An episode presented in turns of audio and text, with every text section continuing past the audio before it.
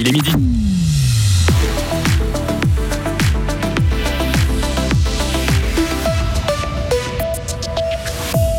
procès de la tuerie de Sorens, Mehdi Piquant assiste pour nous à cette première journée d'audience sous tension. Séisme meurtrier en Turquie et en Syrie, la communauté internationale se mobilise.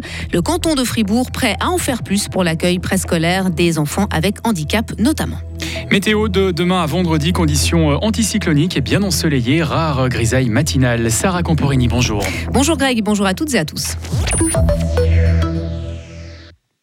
C'est un procès sous haute tension qui s'est ouvert aujourd'hui devant le tribunal pénal de la Gruyère. Sur le banc des accusés, l'homme qui avait abattu un père et son fils proche du village de Sorens en mars, en mars 2020.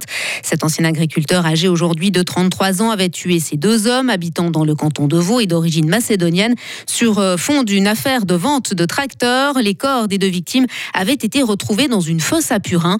Il est accusé notamment de double assassinat, d'atteinte à la paix des morts, d'abus de confiance et de faux dans les titres. Mehdi Piquant, on vous retrouve sur place. Vous avez assisté au début du procès.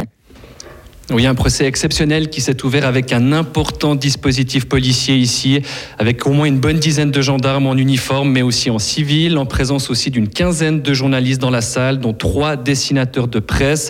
En chemise bleue, en pantalon beige, le prévenu s'est quant à lui présenté avec une mine déconfite tout au long de la matinée, le regard presque constamment dirigé vers le sol en jouant avec un bracelet dans ses mains. Cet ancien agriculteur n'a pas encore été entendu. Le procès a débuté avec l'audition de l'entier des membres de la famille des deux victimes.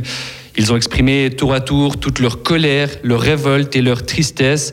L'épouse et maman des deux défunts a d'abord été entendue. En pleurs, elle a répété plusieurs fois, parfois en criant Qu'est-ce que j'ai fait pour mériter ça? Qu'est-ce que mon fils que j'ai élevé pendant 24 ans a fait pour mériter ça? Ça fait trois ans que j'attends impatiemment le début de ce procès. Tous les membres de la famille ont répété leur envie de voir le prévenu passer le restant de ses jours enfermé, qu'il ne voit plus la lumière du jour. Je veux qu'il souffre en prison, a dit l'une des filles et sœurs des victimes. J'ai envie de me défouler sur lui. Je veux venger mon frère et mon père. Je sais que ce n'est pas possible en Suisse, mais mettez-nous, mettez-vous à notre place et imaginez tout notre douleur. Voilà ce qu'a encore affirmé l'un des membres de la famille. Merci Mehdi. Le procès se poursuit cet après-midi. Le verdict est attendu le 1er mars. On ignore s'il y a des victimes suisses. Suite au séisme qui a touché la Turquie et la Syrie tôt ce matin, le département fédéral des affaires étrangères ne dispose pas encore d'informations sur la présence éventuelle de ressortissants helvétiques parmi les personnes touchées. Le bilan provisoire est très lourd, plus de 900 morts et près de 5400 blessés en territoire turc. Dans le nord syrien, il atteint plus de 300 victimes et 650 blessés. La secousse a atteint 7,8 sur l'échelle de Richter, provoquant des scènes de panique.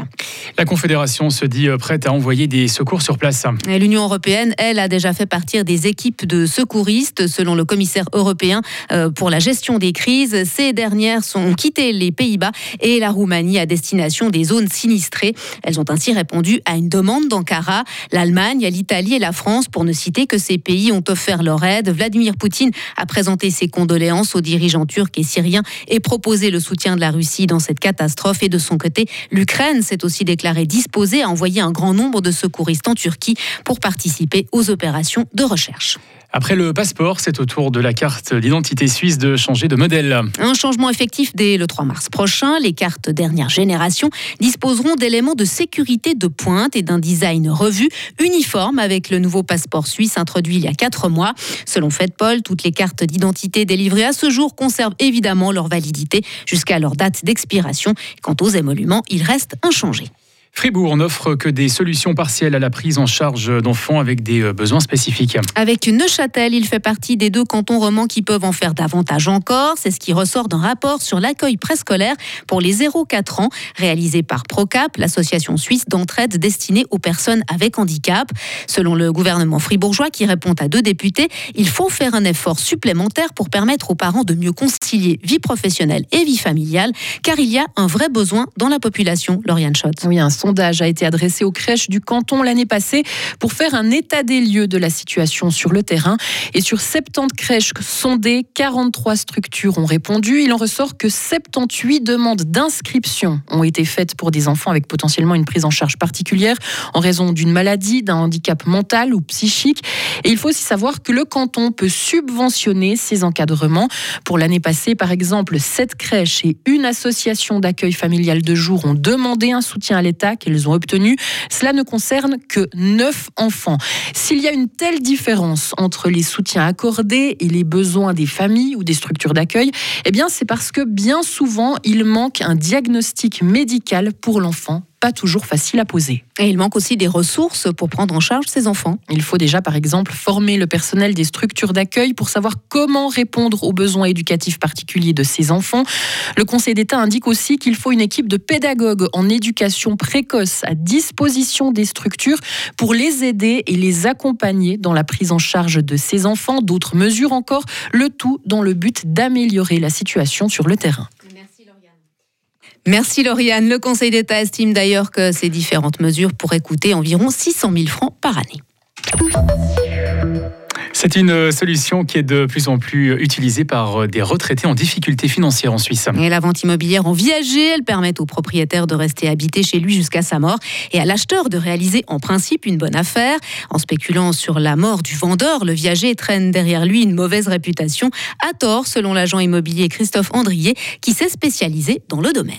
Il faut vraiment voir le viager de cette manière-là, c'est de se dire aujourd'hui ça permet à des personnes âgées d'avoir une retraite décente et le fait d'investir en viager, ça n'a rien de, négatif, c'est de se dire j'ai investi mon argent, je permets à des gens de pouvoir rester dans son bien, euh, de vivre bien, de vivre heureux, et puis euh, moi ça me permet d'acquérir un bien que je pourrais peut-être pas m'offrir sinon.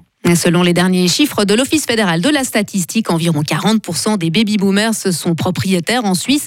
Le potentiel du viager est donc grand selon l'agent immobilier Christophe Andrier. Et dans notre éclairage de 12h30, nous entendrons le témoignage d'un couple de retraités qui a fait le choix du viager. Retrouvez toute l'info sur frappe et frappe.ch.